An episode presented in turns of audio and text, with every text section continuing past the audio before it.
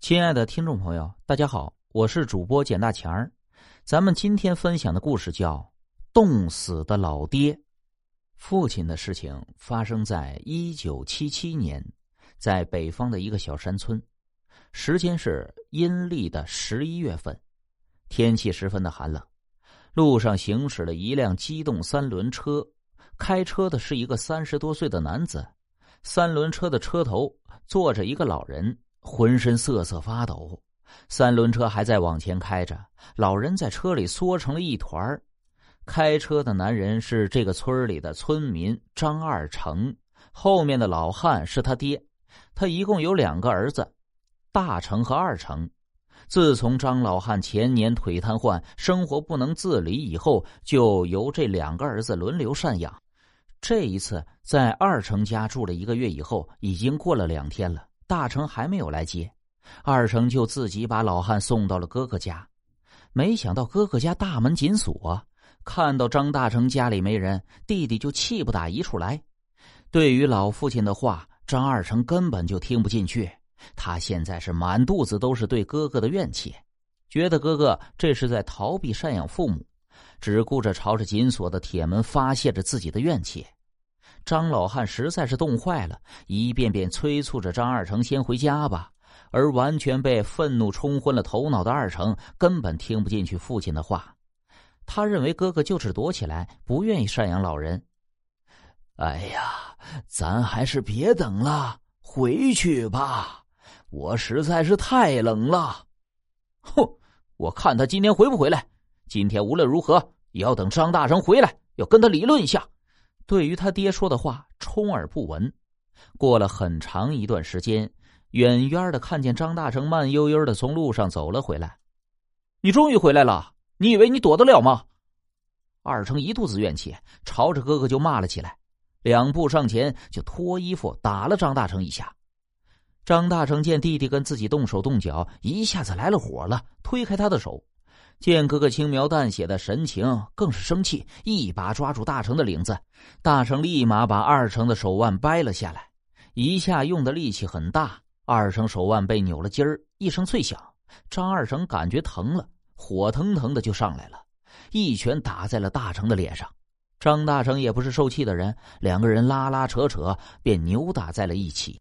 看着为了赡养自己而扭打在一处的两个儿子，张老汉的眼泪。忍不住流了下来，他不禁想起自己这一辈子是怎么拉扯两个儿子长大的。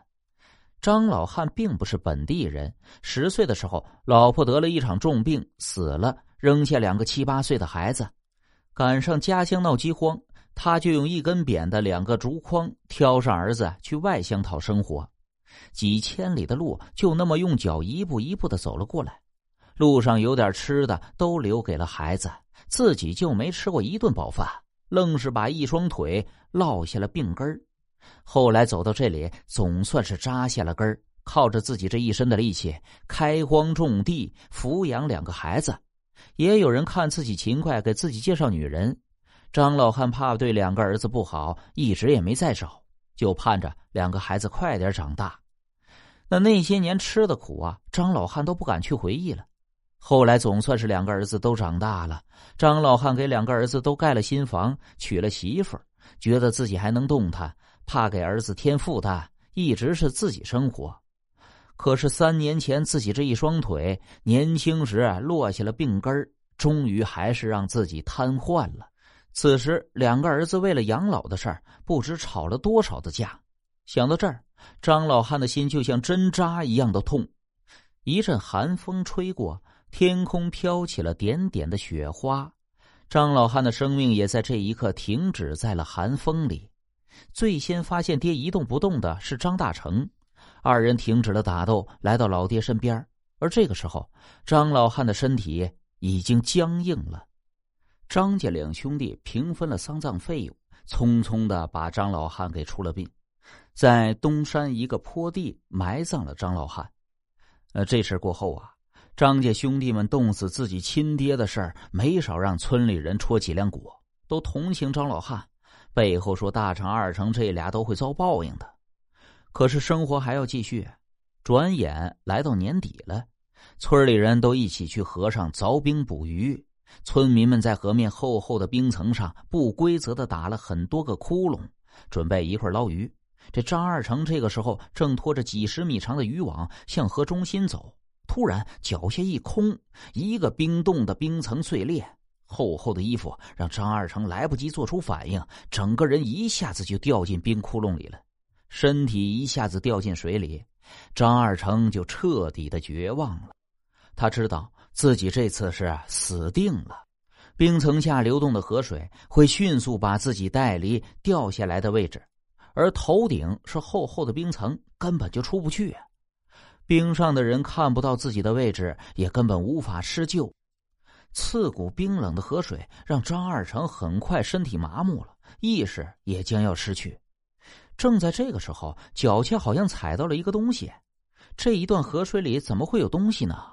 张二成强撑着往下一看，自己的脚踩在一个人的肩膀上，心说：怎么会有人呢？这个人怎么好熟悉啊？这时，那个人向上不停的托举，张二成从一个冰窟窿里钻了出来。冰上的人看到他七手八脚的把他拉上来，张二成算是得救了。众人给他脱下了浸透的衣服，又找了一个马车上的大棉被把他裹了起来。我错了，我错了。可这个时候，张二成却莫名其妙的哭了起来，而且嘴里还不停的念叨着什么。突然，他一甩棉被，光着膀子跪在冰面上，朝着他爹埋葬的东山方向用力的磕起头来。